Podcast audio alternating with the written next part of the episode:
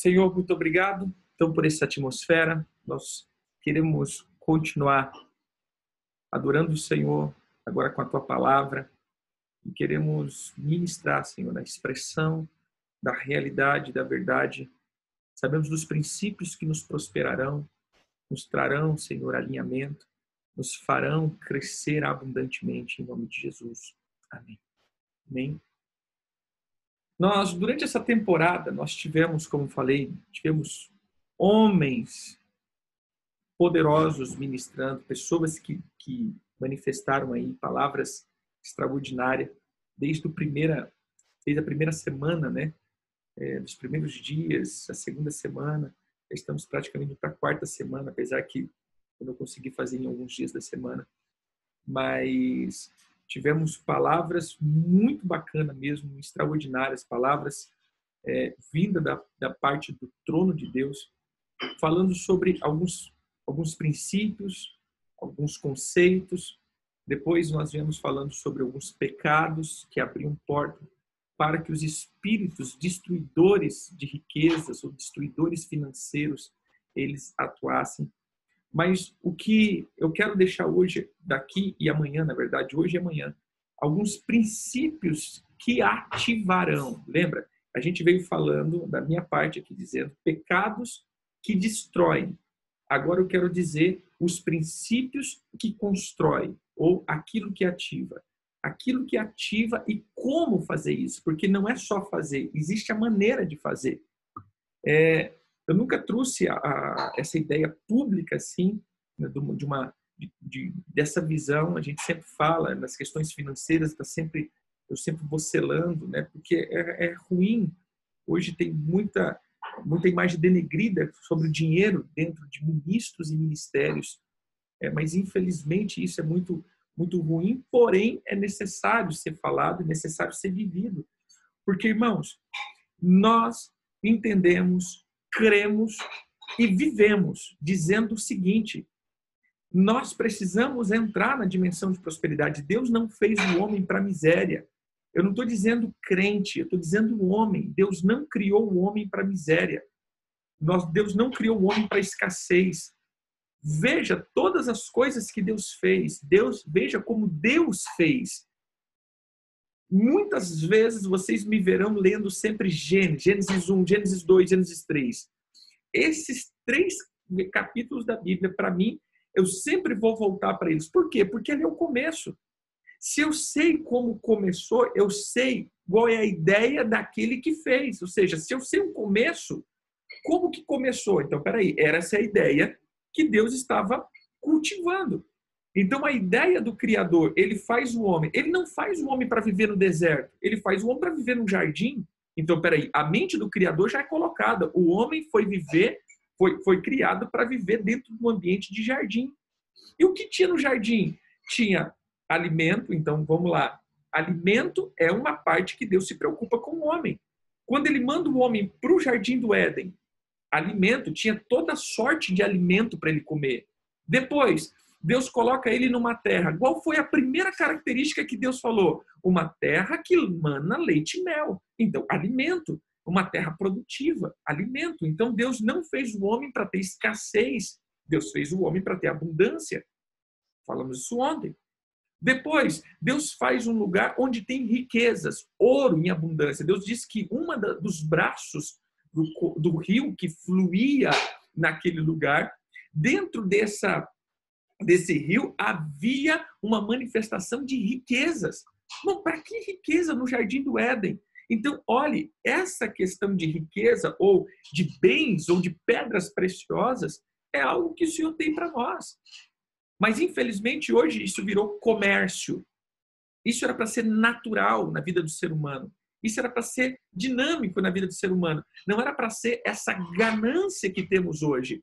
Porque isso sim é maligno porém era para ser natural. E aí a gente sai do Éden, vive essa, essa atmosfera depois do pecado, porém, quando entrarmos no Éden de novo, que é a Nova Jerusalém, veja como que vai ser do mesmo jeito.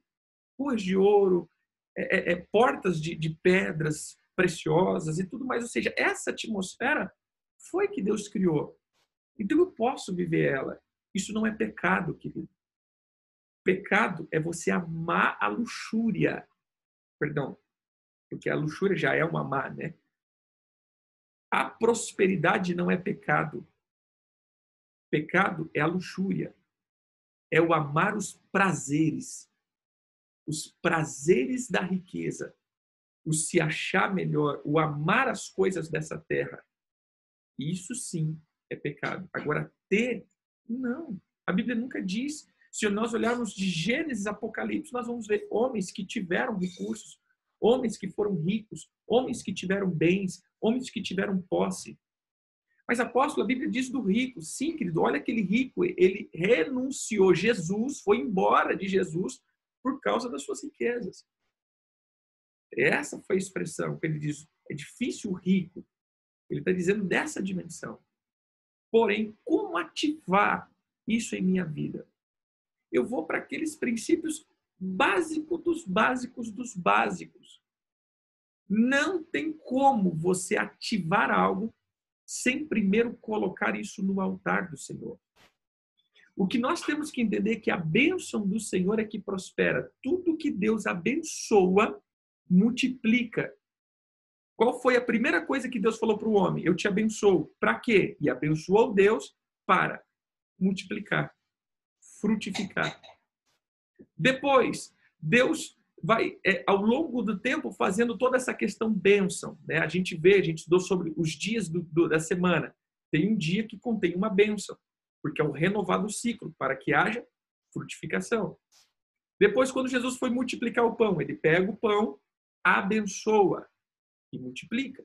Quando nós vemos em Deuteronômio 28, que ele diz assim: é, é, se você me obedecer, você será bendito, ou seja, abençoado. E essa bênção fala, fala o quê? que você seja frutífero no campo, na cidade, no, no teu ventre, a tua amassadeira, o teu celeiro, ou seja, tudo vai multiplicar. Porém, a escravidão faz com que nós não vivamos na atmosfera de multiplicação. A escravidão é o oposto da multiplicação. Então eu produzo, porém o que eu produzo não produz.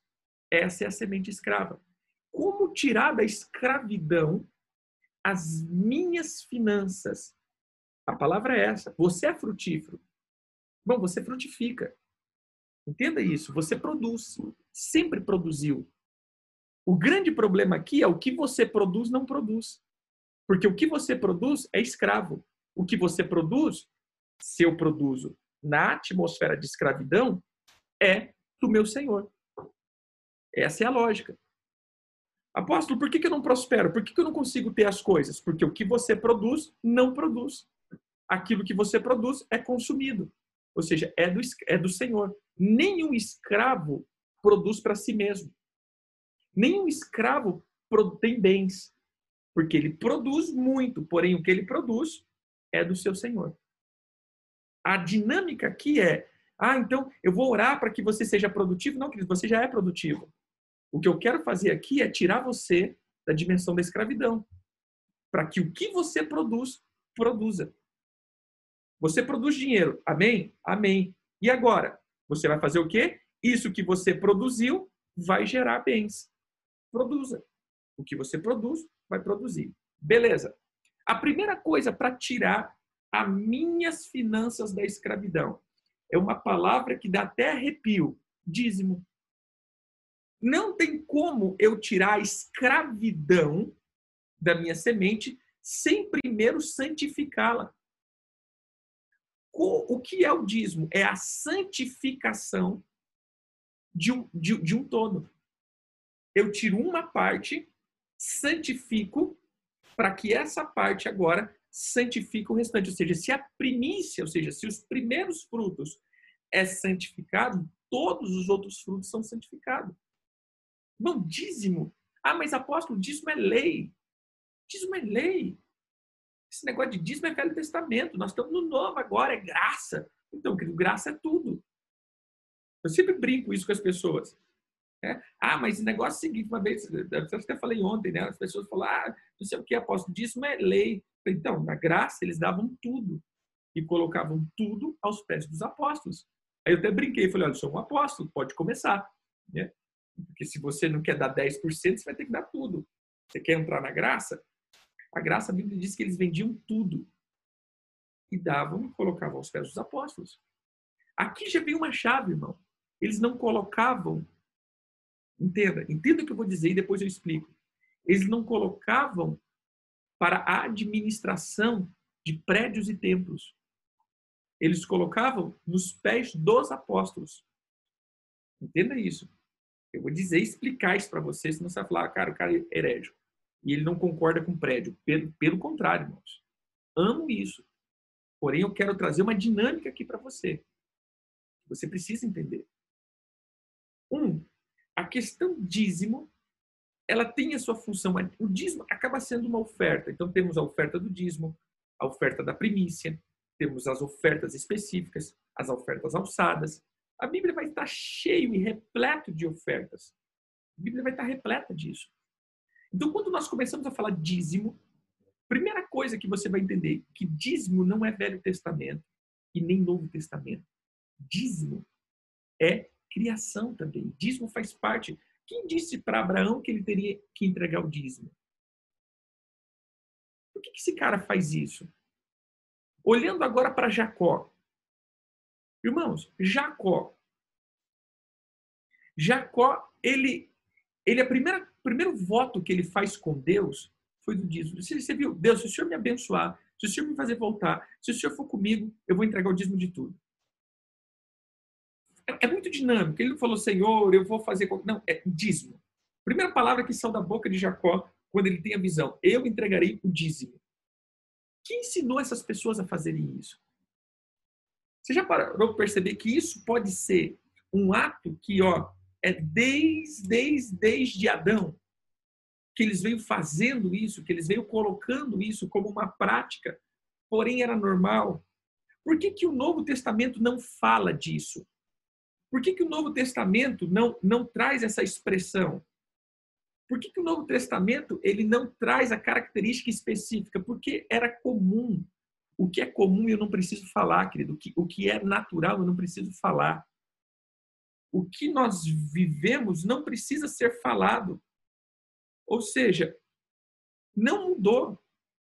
Quando nós olhamos para o Novo Testamento, entenda Novo Testamento como o seguinte: Novo Testamento, a palavra Novo Testamento é Brit Hadasha, ou Brit Hadashah. Não sei se é assim que se produz, porém estou falando aqui. O que seria isso? É, não é uma nova aliança, é a reforma da aliança. E toda a reforma da aliança, ela não anula a aliança, ela reforma pontos da aliança. Quando nós pegamos o sermão da montanha, é específico essa reforma. Deixa eu te explicar. Jesus disse: lembra-se que foi dito olho por olho e dente por dente? A partir de agora, não é mais assim. Eu estou reformando esse mandamento. A partir de hoje é: ame os teus inimigos, ore pelos que vos persiga. Estou reformando esse mandamento. Esse mandamento não vai ser mais olho por olho, dente por dente. Vai ser agora diferente. Até rimou, né? Olho por olho, dente por dente, agora é diferente. Dá para ter uma musiquinha depois. Segundo ponto. Lembra-se que foi dito que não é para jurar pelo céu, jurar por isso, por isso, por isso? Agora eu estou reformando o mandamento. Agora é não jure por nada. Lembra que foi dito que se você matar, é, é, você precisa de duas testemunhas? Agora eu estou dizendo. Se você pensar, você já matou. Lembra-se que foi dito que se for pego uma pessoa adulterando e precisa de dois ou três para comprovar isso? Agora eu estou mudando ou estou reformando esse mandamento, dizendo: se você pensar e olhar com um olhar lascivo e defraudador para alguém, você já adulterou. Então, o que o Senhor Jesus estava dizendo? Ele estava dizendo: olha, eu estou reformando pontos. Mas por que, que ele não falou do dízimo? Porque isso não, não sofreu reforma. Isso continua do mesmo jeito que o Senhor tinha deixado na lei dele. Onde nós provamos isso? Quando aquelas pessoas eles vão questionar e Jesus diz: vocês dão dízimo de, de, de coisas pequenas, mas esquece a justiça. Não deixe de fazer um e nem o outro. Ou seja, ele não mudou nada. Ele continuou falando a mesma coisa. Deixa eu pegar esse texto, né?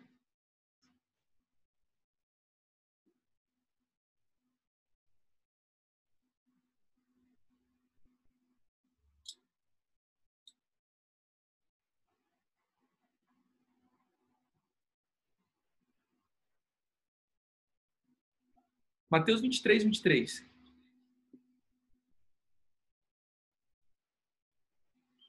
Aí de vós, escribas e fariseus, hipócritas, porque dais o dízimo da hortelã, do endro, do cominho e tendes negligenciado os preceitos mais importantes da lei, a justiça, a misericórdia e a fé.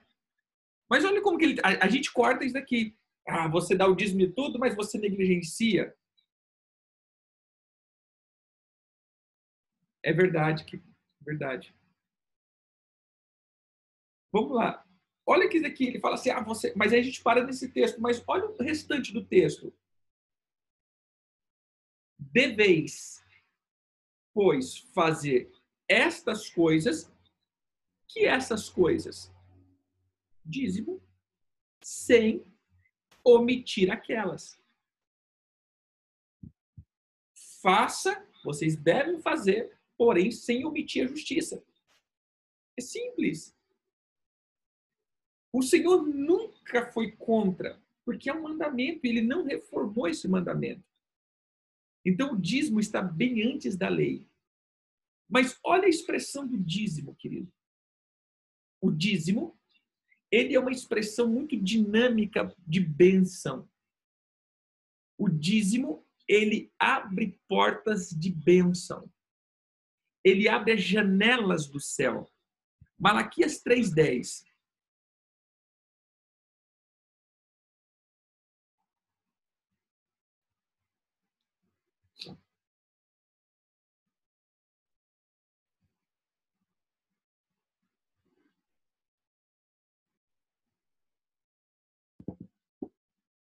Malaquias 3,10 diz assim: Trazei todos os dízimos à casa do tesouro,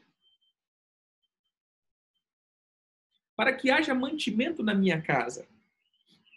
E provai-me nisto, diz o Senhor dos Exércitos, se eu não vos abrir as janelas do céu. A palavra janela aqui é diferente de porta. Falei bem, bem interior, interiormente, né? Porta. Então, assim, a palavra janela aqui, ela é diferente de uma questão da porta. Por quê? porta é eu entrar numa dimensão. Janela é a, é, é a revelação. Então, o que ele diz aqui, irmãos, quando você entrega o teu dízimo, não é que vai aparecer dinheiro do céu. O teu dízimo vai fazer com que haja revelação abundante da parte do Senhor para que você possa crescer. Dízimo desata ideias criativas e revelações paralisando a obra dos devoradores do tempo. Já falamos sobre isso. O gafanhoto, migrador, cortador, destruidor e devorador, ele come o tempo e vos, revo, é, é, e vos restituirei os anos que foram comidos pelo gafanhoto.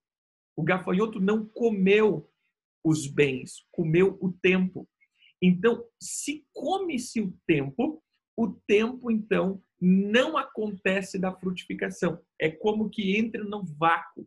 Eu planto, existe um vácuo. E no vácuo não há produtividade.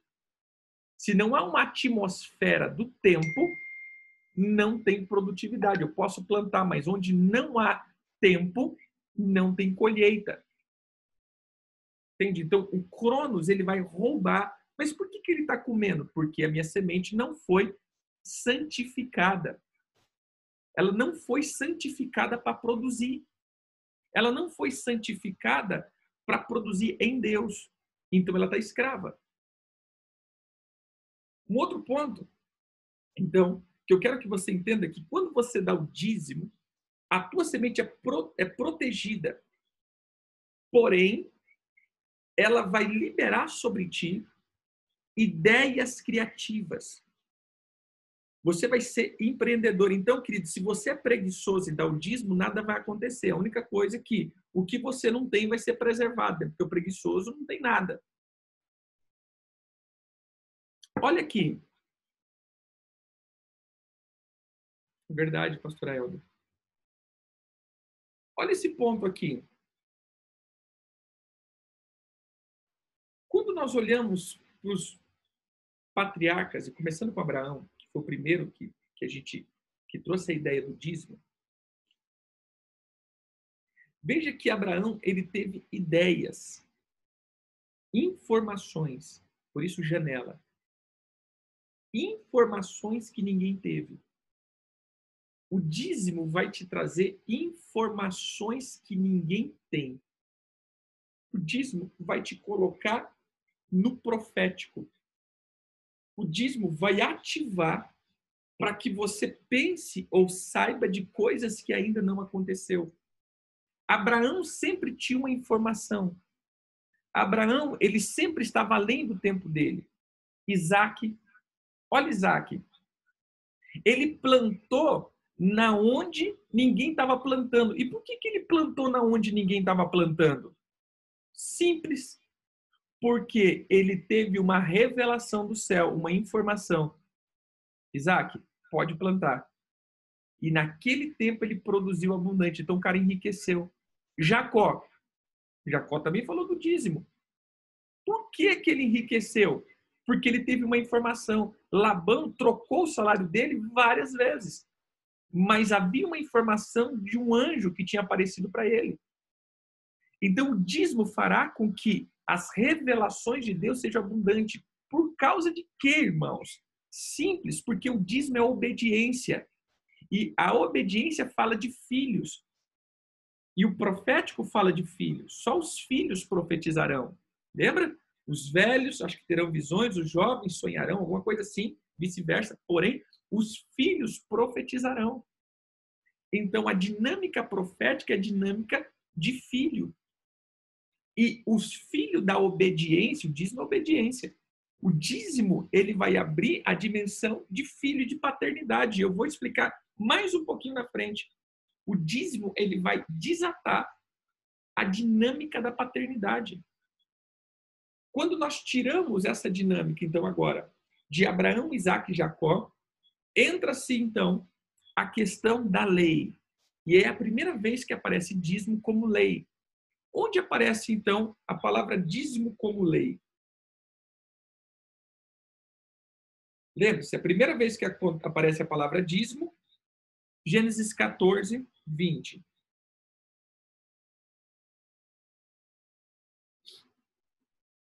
E depois,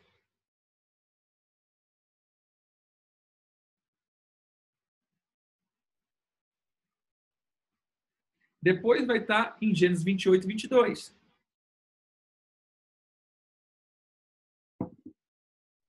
E depois? Depois a gente vai ver, então, em Levítico. Mas antes disso, a gente vai ver a palavra, aí já não é mais dízimo, é dízimos, que é números. Então, em Números 18, 21, é quando o dízimo se torna lei. Então, olha que em, é, em, em Gênesis a gente tem uma expressão de uma, uma, uma, uma gratidão do coração, uma ativação, uma revelação.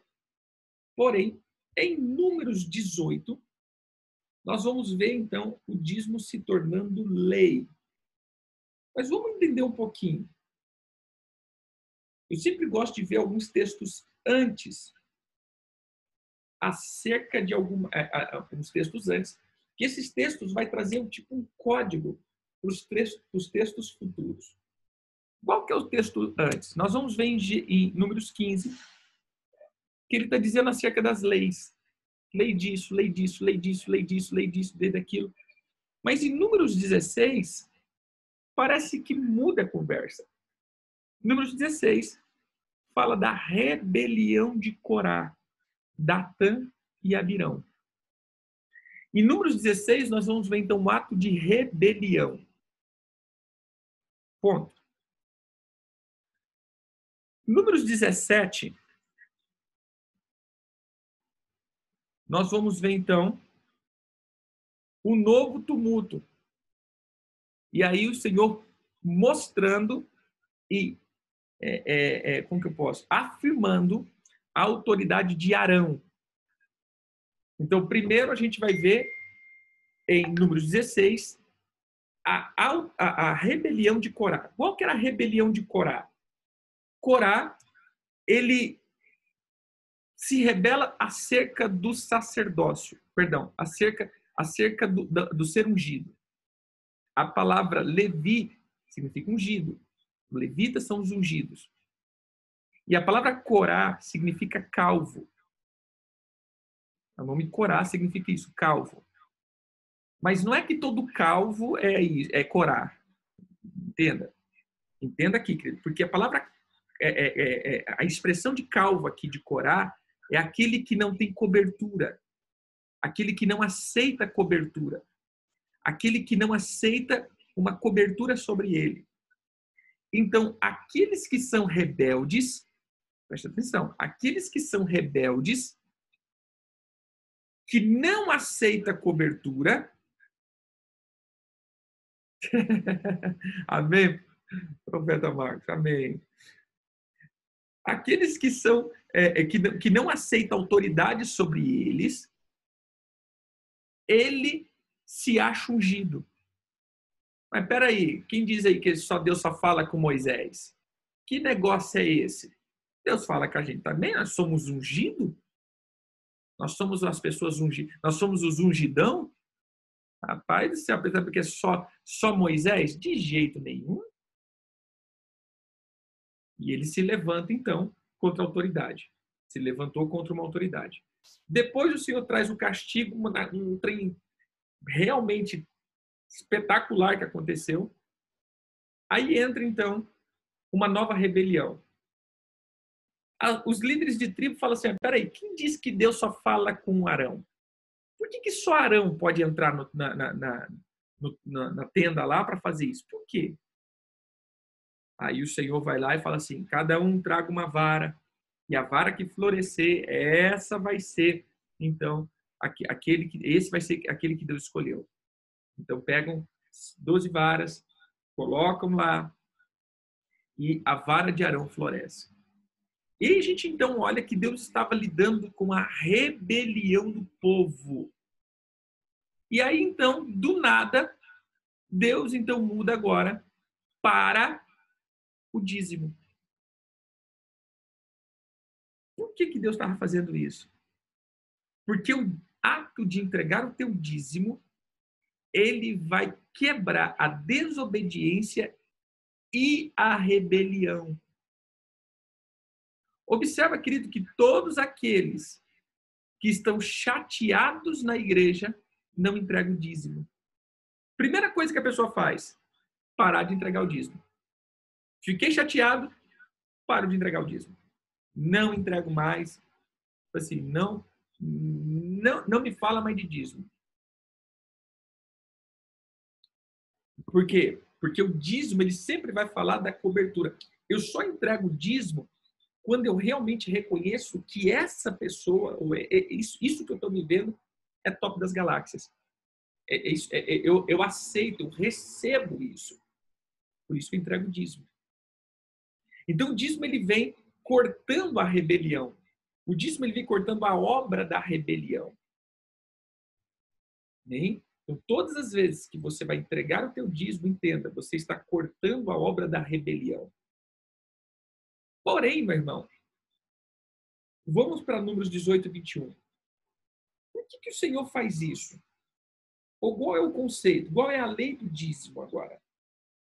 O Senhor começa então no capítulo 18 falando dos deveres e dos direitos dos sacerdotes. E quando entra no números 18, no versículo 21, ele diz agora sobre o dízimos e os levitas. Então vamos lá. Aos filhos de Levi, versículo 21. Dei todos os dízimos em Israel por herança. pelo serviço que prestam, serviço da tenda da congregação. Nunca mais os filhos de Israel se achegarão à tenda da congregação, para que não levem sobre si o pecado e morram. Mas os levitas farão serviço da casa da congregação e responderão por suas faltas. Estatuto perpétuo. É este para todas as vossas gerações. E terão eles nenhuma herança no meio dos filhos de Israel. Porque os dízimos dos filhos de Israel, que apresentam ao Senhor em oferta, por isso eu falo oferta do dízimo, né? O dízimo é uma oferta. Dei por herança aos levitas, porque eu lhes disse, no meio dos filhos de Israel, nenhuma herança terei.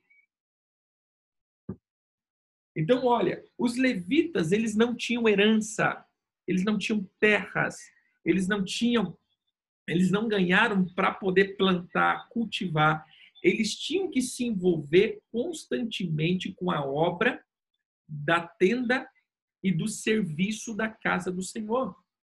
Eles tinham que prestar sacrifício, eles tinham que receber o povo, eles tinham que servir o povo. Então, esses dízimos que eles recebiam eram deles agora. Irmãos, preste atenção. Todos os dízimos Veja que nunca foi entregue para uma coisa, foi entregue para a pessoa. Entende aqui? Abraão entregou para quem o dízimo? Para Melquisedeque. E depois o dízimo passa a ser agora uma lei. Amém? Igual que era a lei, os dízimos são dos levitas. Para e pensa aqui comigo. Quando você viu na Bíblia um relatório de dízimo? E entrou não sei quantos quilos de, de grão, não sei quantos boi, não sei quantos quilos de ouro. Quando você viu isso na Bíblia? Não existe. Porque os dízimos é dos sacerdotes e levitas. Porém, você vai ver um monte de relatório de ofertas entrou oferta disso, entrou oferta daquilo, entrou não sei quanto de oferta, entrou, entrou, entrou, entrou, entrou, entrou, entrou, entrou, entrou, entrou, entrou, entrou. Era gado, era prata, era ouro, era aquilo, porque a oferta é da congregação. Com a oferta você mantém coisas. Com o dízimo, você mantém quem trabalha no serviço da tenda da congregação. Apóstolo, mas todos nós agora servimos ao Senhor, sim, querido, mas tem pessoas que foram chamadas para o ministério de Cristo. Uns apóstolos, outros profetas, outros evangelistas, outros pastores, outros mestres. Esses foram escolhidos e chamados específico para esse fim. E quando voltamos para esse ponto, eu vou, eu vou dar é, duas perspectivas.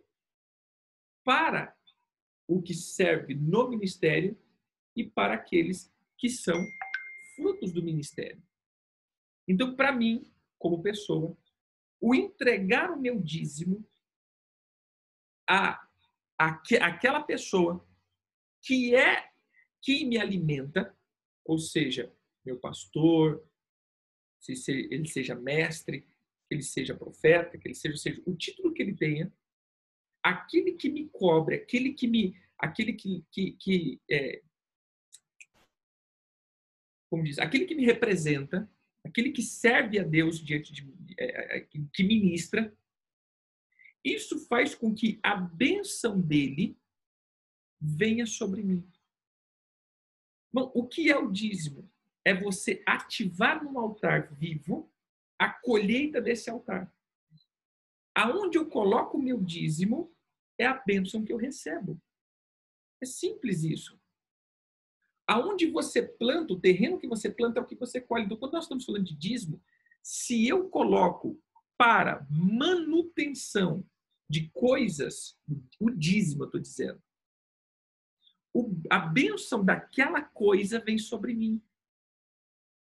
Então, por isso que os dízimos não eram usados para a construção. Você, é, você foi, acho que o apóstolo Edésio, que eu acho que falou na última vez, falou, olha, isso foi construído com ofertas. Ele, ele grifou isso, né? Não foi usado dinheiro de dízimo disso. Porque essa é uma estrutura que precisamos entender. O dízimo não é para construir prédios, queridos. O dízimo não é para construir estrutura. O dízimo não é para construir coisas. O dízimo não é para edificação de monumentos. O dízimo é a recompensa daqueles que servem o Senhor na obra do ministério. Por que, que nós não vemos um nível de prosperidade chegando no povo de Deus? Simples. Porque a herança que Deus deu aos sacerdotes e aqueles que servem estão sendo roubada. Vamos lá. Por duas visões. Duas visões aqui. Um, por líderes que querem construir monumentos e impérios. E aí investem tudo nisso e esquecem de ser pais. E essa é uma visão que eu tenho que saber, isso é uma coisa minha. É, eu sempre falo, é, eu gosto de igrejas pequenas, e mesmo que eu tenha um rebanho grande, porém fracionados em igrejas pequenas, porque cada igreja ele vai ter o seu pai. E aquele pai, ele não vai ter salário, ele vai comer dos dízimos daquela casa. Então, se tem igrejas de 50, 60, 80 pessoas no máximo, nós vamos ver que os sacerdotes estão sendo supridos, eles não precisam mendigar, porque o próprio Deus disse isso. Por que nós vemos muita corrupção dentro da igreja? Porque nós vamos ver que também os ministros estão sendo roubados. Hoje eu estou como ministro aqui dizendo, né? não defendendo a minha parte. Porque a gente sempre olha, querido, os ministros roubando. Mas esquecemos do roubo que está sendo feito também aos ministros. Entende? Ou seja, aquilo que está sendo privado. Porque a mentalidade é aqueles que servem ou o servir o ministério tem que ser com miséria e sofrimento. O ser líder, o ministro, é, é uma base de sofrimento, ou seja, porque nós estamos sempre com as pessoas e tratando com problema, porém, não pode ser dentro de miséria, porque a atmosfera que eu vivo vou dizer agora como um pai espiritual, é o que eu libero. Irmãos, se eu, como apóstolo, estou cobrindo pessoas, vivo na dimensão de miséria, maldição, escassez, o que eu estou liberando sobre a vida das pessoas? Eu não estou dizendo que eu tenho que ser milionário, rico, ah, tenho que viver na luxúria. Não, querido, não estou dizendo isso. Pelo amor de Deus, não entenda isso, porque essa é, é outro extremo esse é um outro extremo que a igreja viveu, que os líderes têm que ser multimega milionários. Não, não é isso. Eu estou dizendo de atmosfera. Não estou dizendo de bens. Bem? Agora, se o teu pastor, querido, vive na atmosfera de miséria, o que ele está liberando para as pessoas? Já para pensar nisso? Às vezes, muitos vão falar, ah, eu não entro nessa igreja porque é uma igreja de rico. Mas não é porque é uma igreja de rico, é porque o pastor é próspero. E ele libera prosperidade para o povo. Aí aqueles que chegam lá prosperam. Ah, mas aqui a igreja é só de rico. Aqui é uma igreja só de milionário. Não, aqui é a igreja só, só do povo. Não, é porque a atmosfera que está sobre esse sacerdote libera sobre o povo. E quando nós começamos a, como ministro, não comer e esse é um outro erro que eu, que eu vejo. Eu estou hoje tratando um pouco também com os ministros, os pastores que estão aqui. Eu já ouvi, aí entra agora pessoas íntegras que dizem assim, cara, é muito escândalo. Então eu prefiro nem tocar nesse assunto, eu não preciso nem, nem eu não quero nada da igreja, eu não quero nada. Aí você está privando o povo de ser abençoado. Porque se você não comer, se um, se, irmãos, se um sacerdote não comer do teu dízimo, você não recebe bênção. Entenda isso. Abra a tua Bíblia em Ezequiel 44, 30.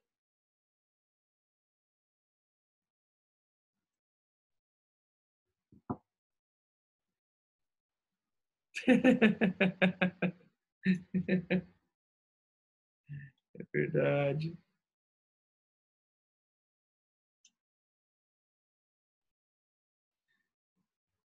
Mas aí as pessoas né, às vezes falam assim, mas é, é papo. Não, eu estou mostrando para você na Bíblia. O que você vai fazer com isso?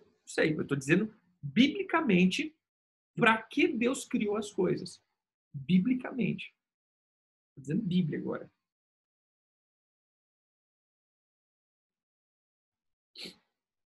Ezequiel 44, 30. Olha o que ele diz aqui. O melhor de todos os primeiros frutos, de toda espécie, de toda oferta, serão dos sacerdotes. Também as primeiras das vossas massas darei ao sacerdote. Tem uma tradução que diz assim: o primeiro pão quente que sai do teu forno. Que lindo isso, né?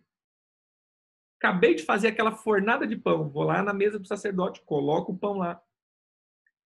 Nossa, mas isso daí é, é, é, é a dominação, né? Do... Bom, eu sei que tem líderes dominadores. E para mim, esses são os falsos. Esses são os falsos. Por quê? Porque primeiro sempre vem o falso para denegrir a imagem do verdadeiro. Mas isso é bíblico. Entenda isso, estou lendo Bíblia, isso é bíblico. Agora, o que essas pessoas estão fazendo com isso, eles vão prestar conta por extorquir a palavra. Ou por distorcer a palavra extorquir o povo. Eu sempre costumo, eu vou, eu vou acabar de ler aqui o versículo, mas eu sempre costumo dizer, irmãos, se hoje eu tenho alguma coisa e vivo uma, uma, uma certa, um certo conforto, assim dizendo, isso eu falo para a igreja. E hoje eu falo isso para vocês. Aqueles que têm acompanhado, aqueles que têm nos levantado como altares, às vezes, olha, apóstolo quer dar uma oferta, apóstolo, eu quero fazer isso. Irmão, se eu vivo alguma coisa, é porque eu estou comendo da prosperidade do povo. Entenda isso. Agora, se o povo que tivesse, vou colocar na minha congregação, andando miseravelmente, na miséria, não crescendo, e eu andando em abundância, eu estava extorquindo e comendo a gordura e, a, e, e tirando a lã das ovelhas. Ou seja, o povo está miseravelmente andando, o povo está totalmente na miséria e eu prosperando. Agora não, querido. Aqueles que têm obedecido têm prosperado. E a prosperidade de vocês fará que o sacerdote seja prospero. É, prospero é bom, né? Seja próspero também. É simples. Porque se a minha bênção está vindo e Deus está te abençoando através da bênção de um sacerdote, vamos colocar assim, nada mais, como diz, nada mais justo do que ele comer também disso. Porque a função do sacerdote é abençoar para que as pessoas sejam frutíferas. E a frutificação faz com que a pessoa, então, seja como? O apóstolo Paulo diz isso. Não se, acho que foi Paulo, depois vou pegar aqui. Não se amarra a boca do boi enquanto ele está arando. E aí ele diz: digno é o trabalhador de seu salário. Quando ele fala isso, ele fala dos sacerdotes, dos ministros. Ele diz assim: olha, os ministros que fazem bem, eles são dignos de doble salário ou de porção dobrada. Ele está falando de recursos. Ele não está falando de honra. Ele está falando de, de, de recursos mesmo. Então, quando nós entramos Ezequiel 44, 30, olha como ele termina esse, esse, esse, esse, esse versículo. Ele diz assim: traga na mesa do sacerdote que, para que faça repousar a bênção sobre a tua casa. Eu sou cristão, sou sacerdote, fui chamado para o ministério, me dei bem em várias coisas, eu não sou, eu não sou ministro porque eu me dei mal. Poderia ter fluído em várias outras coisas, porém entendi que a minha função é ser um sacerdote. E eu, Éder Gregório, sou fiel nos meus dízimos e nas minhas ofertas e nas minhas primícias. Pensa que eu só recebo? Não, querido, eu entrego. Porque isso é uma bênção. E nessa fidelidade, hoje, eu, eu, de, depois de 20, quase 22 anos de cristão, eu vivi praticamente metade, metade. Metade sendo um cristão normal, um cristão normal, que vivia totalmente capengando, mesmo como pastor, eu vivia realmente numa atmosfera de miséria mesmo, que não tinha o sustento diário. E depois que eu entendi, não é que eu comecei a receber do povo, não, que eu comecei a entregar. Eu falo a minha prática, hoje eu estou dizendo hoje da, da, de prática de vida, quando eu comecei a falar, não, eu preciso primeiro de uma paternidade, que eu andava sem paternidade. Não, eu preciso de um pai espiritual. O Senhor disse, volta para a cobertura apostólica. E quando eu comecei a pegar os meus recursos, porque eu trabalhava fora também, precisava trabalhar. E quando eu comecei a pegar os meus recursos e os meus dízimos e entregar na, na pessoa ou nesse altar. E aí, pá, desatou. Começou o nível de prosperidade. Então, apóstolo, o que eu tenho que fazer? Querido, você tem um pastor, você tem uma igreja, você tem um ministro. Mas, apóstolo, a minha igreja não concorda com isso, meu pastor nunca vai receber. Amém? O que você vai fazer? A hora que você for entregar teu dízimo, você chega assim, pastor, estou com coisa na tua mão. O senhor coloca no gasofilação, o senhor se vira. Mas eu quero a tua bênção. Me abençoa aqui. Eu estou entregando para o senhor. Se o senhor quer, se o senhor acha que não é correto, se o senhor entrega no gasofilaço aí. Mas eu quero receber a tua bênção. Porque, queridos, entenda, eu preciso ser abençoado por alguém. Eu preciso receber a bênção de alguém, porque aonde eu coloco o meu dízimo é a figura da bênção que eu estou recebendo. O Senhor diz em um texto que o sacerdote que recebe o sacrifício, esse sacrifício é tinha um monte de sacerdote, tinha um sumo sacerdote, mas tinha um monte de sacerdote que oferecia sacrifício. Então, se eu chegasse aqui, tinha 50, eu pegasse nenhum aqui e colocasse, olha, estou aqui, vim oferecer meu, meu sacrifício, não sei o quê, aquele sacerdote tinha uma porção, ele tinha uma porção da carne, ele tinha que assar aquela carne, uma, um pedaço daquele novilho, daquela, da, daquele cordeiro, qualquer coisa, tinha que ser queimado, porém, um pedaço tinha que ser assado e comido por aquele sacerdote pela casa dele. Porque quando ele comia daquilo, a pessoa recebia, então, toda a manifestação da bênção que estava proposto. Então, entenda aqui, querido, porque muitos já me perguntaram isso, apóstolo. Eu sou dizimista fiel, mas o treino não acontece na minha vida. O treino está sempre bagunçado, o negócio nunca vai para frente. Simples, querido. Porque você está fazendo e recebendo a bênção de uma coisa e não de uma pessoa. O Senhor nunca entregou dízimo para coisas. Em toda a história do Evangelho da Escritura, querido, me mostra na Bíblia o dia que o dízimo foi para uma coisa. Começa com Abraão entregando para Melquisedeque. Depois, o Senhor começa então a falar do dízimo, lei. E o dízimo lei é dos levitas por estatuto perpétuo. Amém? Estatuto perpétuo.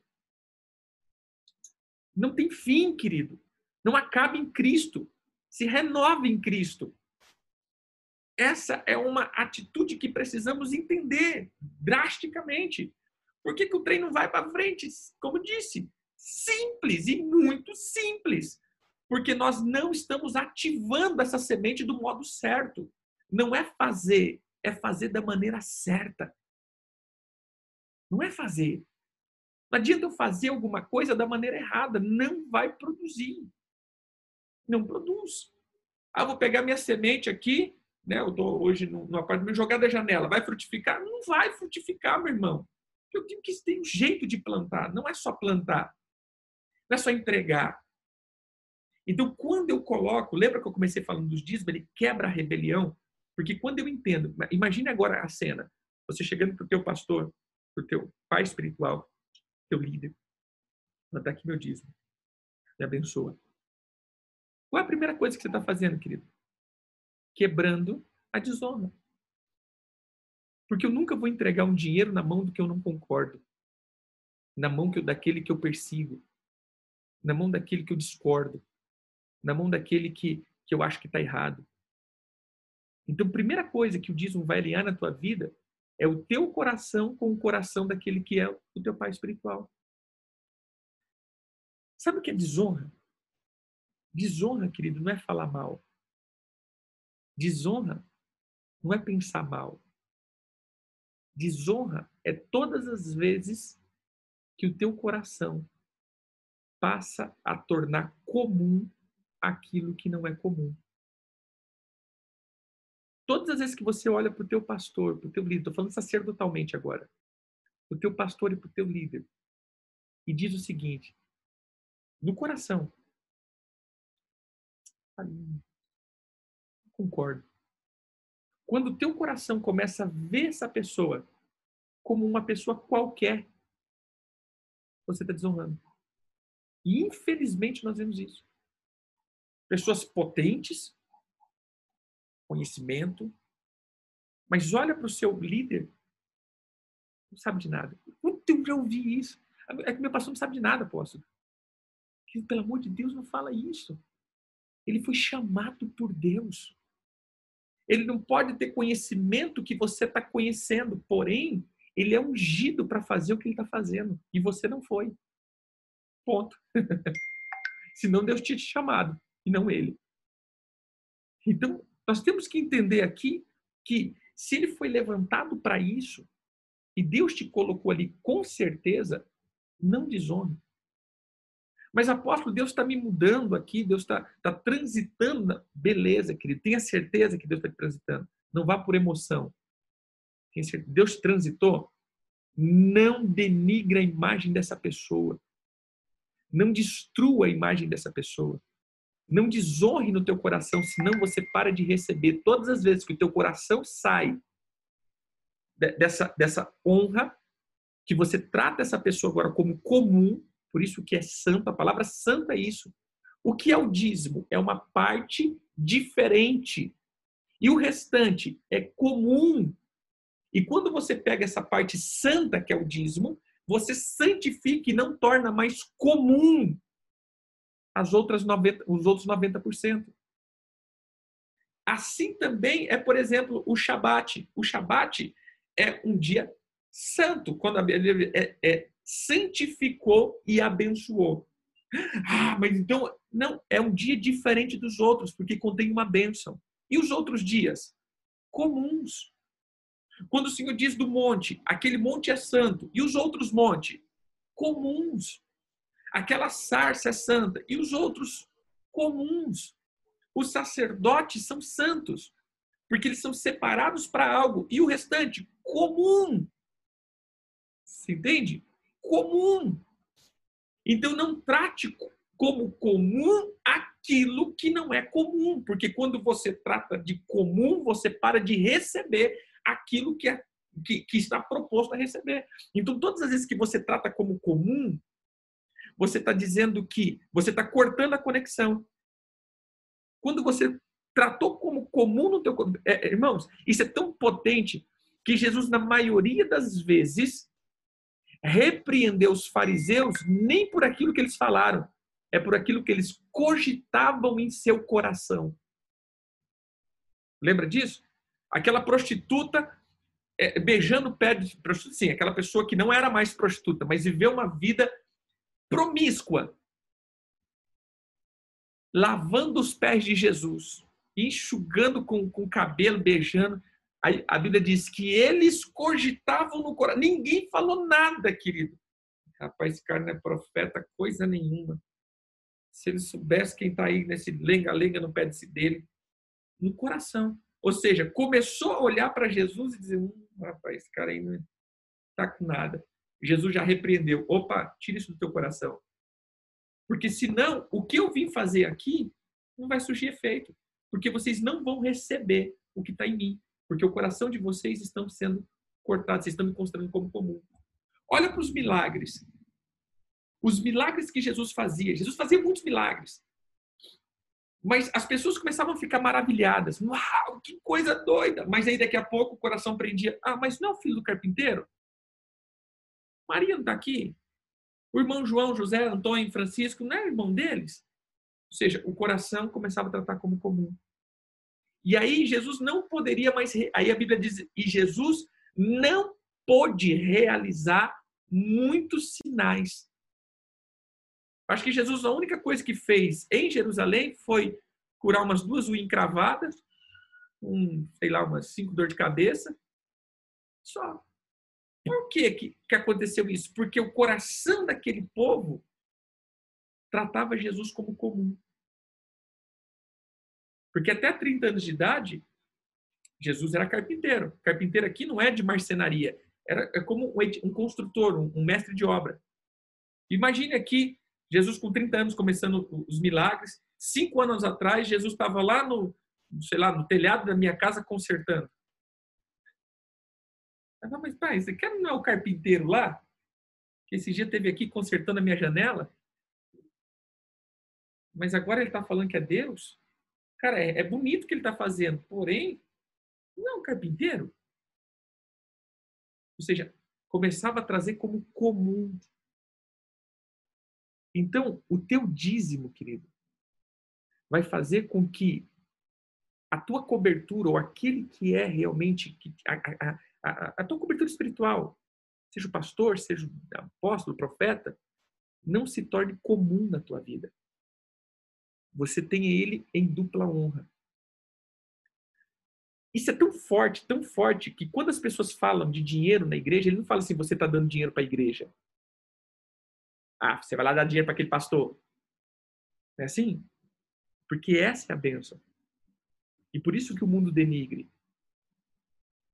Por isso que persegue. Não, não tem problema você dar dinheiro para a igreja. O problema é você investir em vidas. Porque se você investir em vidas, vai te dar resultado. E é o diabo que quer cortar isso. O teu dízimo, ele não é para obras, edificações. O teu dízimo é a recompensa daquele que trabalha em Deus, representando a tua vida. E a bênção dele vai fluir sobre você. Aonde eu coloco o meu dízimo é o altar que me libera a bênção. É simples. Está na Bíblia. Todas as outras coisas que você falar de dízimo, querido, não tem base bíblica. Me dá uma base bíblica que eles construíram, edificaram, fizeram qualquer coisa com dízimo. Malaquias 3. O que ele diz do dízimo? Para que haja mantimento. Irmãos, mantimento do quê? Porque eram os sacerdotes e levitas que moravam no templo. A nação estava amaldiçoada porque agora os sacerdotes precisavam se virar nos 30 para sustentar suas famílias. Precisava se virar nos 30 porque o povo estava retendo. Olha que lindo isso. Vamos colocar aqui, eh, nós aqui que estamos aqui. Deus escolheu um, ah, é José, o outro é, é Levi, quer dizer, o outro é, é Simeão, o outro é, é, é Zebulon, é aquela coisa toda. Mas para Levi, Deus falou: não, você não, você vai ficar comigo. Beleza? Beleza. Eu sou a tua recompensa. Eu sou o teu salário. Tá bom? Tá bom. Mas aí Deus chega para ajudar, fala, Judá, eu estou te dando uma terra, vou te dar chuva, vou te abençoar, você vai produzir. Beleza? Beleza. Mas 10% do que você produzir é meu, tá bom? Tá bom, Senhor. Chega para Issacar, Issacar, vou te dar terra, vou te dar herança, vou te dar chuva, vou te abençoar, você vai ser frutífero. Beleza? Beleza. Mas 10% é meu. Tá bom, Senhor. Mas Deus não vem todo mês com a sacolinha pegando. Peraí, você não tem que me pagar? Então tá bom. Mas eu tenho que pagar os levitas. Porque eles estão trabalhando para mim. Beleza, então faz o seguinte: pega isso daqui e paga os levitas para mim. Simples. Quem já fez isso, né? Você não me deve? Deve. Eu estou devendo fulano. Faz o seguinte: paga o fulano. Já dá o dinheiro para ele que eu já, já quito a minha dívida. Porque Deus falou isso. Eu vou pagar, ou seja, eu vou recompensar os levitas. Uma pergunta: quando diz é, é, é, para construir uma escola, ao meu entendimento, o dízimo não envolve construção. Ponto. Construção, edificação, é, manutenção, reforma, oferta. Todas as vezes que foram reformar o templo, levante uma oferta. Bíblia. O templo está caindo nos pedaços, levante uma oferta. Era para construir. levante uma, uma oferta. Era para reformar, levante uma oferta. Era para edificar, levante uma oferta. Entendeu aqui? A oferta, ela sempre vai manifestar essa questão de edificação. O dízimo não é para isso. Isso é terrível, irmão. Então, tanto é, é, é esse conceito que eu tenho, tenho, tenho, falado aqui é um conceito, como, como eu posso dizer? É um conceito que precisamos entender. Tá. Quando os dízimos é usado para pagar professores da escola. Essa escola é pública, é, é particular, ela recebe ponto um. Então ela tem que ser paga pelo dinheiro que entra ali. O dízimo é sacerdotal. Entenda isso. Meu, minha concepção, queridos. Biblicamente, lendo a Bíblia entendendo. Dízimo é sacerdotal. É da manutenção daqui, da, da, do culto, da manifestação daqueles que envolvem o culto. Porém, agora entrando isso daqui, vou pagar os professores. É, pagar os professores, beleza, mas esses professores são os pastores da casa. Amém? Você entendeu? Então, esse dízimo, ele vai pagar os pastores da igreja. E esses pastores da igreja, esses líderes da igreja, também são professores nessa escola da igreja. Amém? Tranquilo? Eu estou investindo em vidas. O dízimo é para investir em vidas. Entendeu? Agora, o dízimo como uma questão é, é, edificando prédios é complicado. É, biblicamente não tem respaldo. Então, os nossos dízimos, a primeira coisa que vai desatar é a bênção. E a bênção ele vai vir por um sacerdote. Tem que ter alguém liberando sobre você. E ele tem que comer da tua semente. Então, queridos irmãos, eu sei que os pastores que, que estão aqui nesse grupo são pastores que a maioria fala assim, apóstolo, não tem coragem nem tocar no dinheiro da igreja. Não tem nem coragem. Porque é muita, muita falação, muita coisa, o mundo. Sim, querido, mas se você não comer dos dízimos das ovelhas, pode ter certeza que as suas ovelhas vão ser prósperas e vão viver na dimensão de miséria. Então, preciso que um sacerdote coma daquilo que as ovelhas produzem. Amém? Precisa. Alguém precisa comer, querida. Alguém precisa comer o teu dízimo. Alguém precisa é, é, é, fazer isso, porque isso é aquilo que a Bíblia traz como bênção de desatar sobre a vida de uma pessoa. A bênção do sacerdote virá sobre a minha casa, mas nem sobre a minha vida. Ela é uma bênção familiar. Amém? Esse é o primeiro princípio. Dízimo. Dízimo não é para coisas. Dízimo é sacerdotal. Por isso eu sempre falo, eu não concordo que pastor tenha salário. Pastor não pode ter salário, querido. Porque salário é pago por um patrão. Se a igreja paga o salário do pastor, a igreja é patrão do pastor. E aí, o pastor ele não tem autoridade sobre uma igreja. Quem paga, quem me recompensa é Deus. E para você ser dizimista ou não, é só Deus, querido. Eu posso falar de dízimo com uma pessoa o tanto que for, se ela não tiver uma revelação de Deus, ela não é fiel. Ela pode ter toda, como diz, toda a, a, a, o conceito sobre dízimo e oferta. Ele pode aprender tudo, mas ele só vai ser fiel se Deus falar com ele. Então, é quando Deus fala. Então, é só Deus para fazer isso. Nem só Deus. Então, entenda isso. Bem? Esse é a primeira, primeira coisa que destrava, traz essa cobertura. Cobertura. Então, quando eu entrego meu dízimo, ele me traz essa proteção. Qual é o selo da cobertura? Eu sempre falo isso para as pessoas. Hoje eu tenho vários filhos ministeriais. Entenda isso, querido. Eu tenho hoje vários filhos ministeriais. Tenho ministério, tenho uma igreja local, onde eu sou pastor e pai. Esse, esse, essa igreja tem várias outras igrejas do mesmo ministério meu. Porém, eu tenho filhos que são de outros ministérios. E aí você fala assim, apóstolo, mas todo mundo tem que entregar para mim o dízimo? Não, querido. De jeito nenhum. E eu já falei isso até para pessoas da igreja. Falei, mano, se vocês quiserem entregar dízimo, vocês entregam onde vocês quiserem. Porque eu sei que não é vocês que me pagam. É Deus que vai levantar, é Deus que me recompensa. Se eu trabalho muito, Deus me dá muito. Se eu trabalho pouco, Deus me dá pouco. Eu não cobro da igreja, querido. Eu sei o que eu estou recebendo, é Deus que está me dando. Se é pouco, é recompensa de Deus. Se é muito, é recompensa de Deus.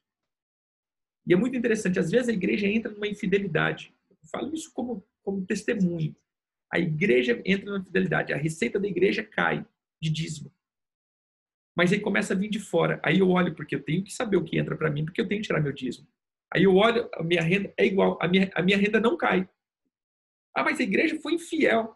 Minha renda continua na mesma. E Deus levantou um, Deus levantou outro, Deus levanta outro, Deus levanta outro. Ou seja, a minha renda não cai. Da igreja, outra coisa. Aí quem entra na maldição é eles, mas a minha não cai. Porque quem me sustenta é Deus, não é homens. Então, eu já falei isso e, como eu estava falando aqui, tem que entregar para ti, apóstolo, de jeito nenhum. Eu tenho vários, eu tenho, hoje, se vou colocar aqui, muitos filhos. E a maioria não entregam para mim. A maioria não entregam dízimo. Às vezes as pessoas estão pensando que a gente está falando que a gente quer receber. Não, não entregam. Entregam para outras pessoas. Entregam para a igreja onde que está. A única coisa que eu falo, irmãos, você tem que ser fiel. Ponto. Você tem que ser fiel. Porque ao infiel, como, como a bênção vai chegar? Não adianta eu orar por você. Não adianta eu dizer, eu vou te abençoar se você está sob uma maldição. Não tem bênção, querido, que ativa sobre alguém que está sob uma maldição. Simples. Você entende? É simples. Como eu vou abençoar a quem está sob uma maldição? é, é, Malaquias 3, 9. Com maldição sois amaldiçoados, todos vocês, porque me roubam. Então é, é simples. Há uma maldição. Ah, então é, né, tem que entregar? Não, querido.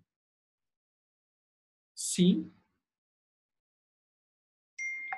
Exato, Solange. Entrega para o pastor e pede a bênção dele.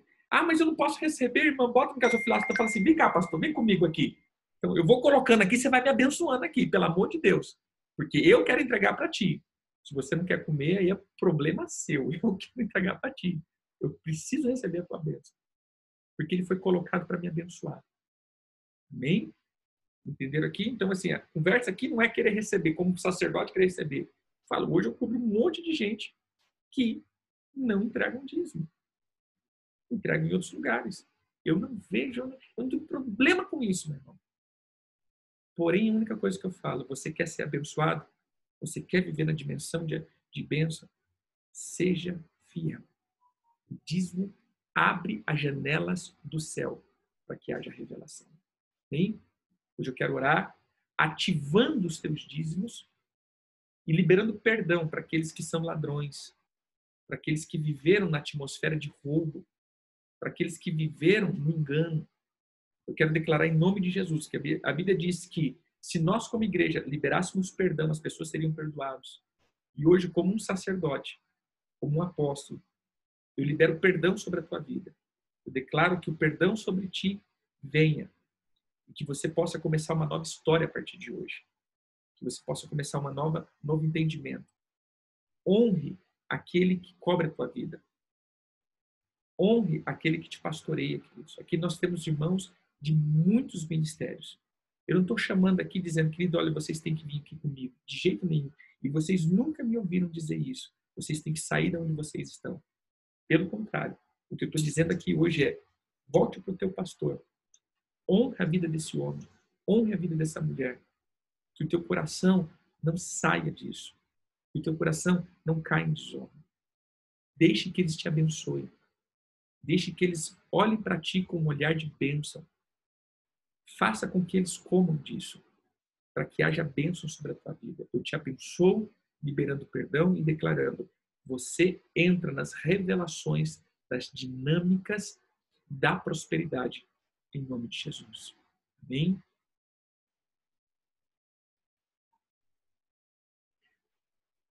Uh, Malaquias fazer logismos ao, ao folhe. Ele diz trazer ali no, no gasofilácio, traga a casa do tesouro. O Malaquias fala, traga a casa do tesouro para que haja mantimento. Então, não é que você não tem que entregar no gasofilácio. Tem gente que entrega na minha mão. Da própria igreja local, posso, estou entregando a tua mão aqui, toma aqui, me abençoa. Amém. Tem gente aqui, tem gente que coloca no, no gasofilácio. Amém. Mas no meu ministério, e aqueles que são filhos, que falam assim, apóstolo, eu quero. Eu sempre falo, queridos, eu vou comer disso. Amém?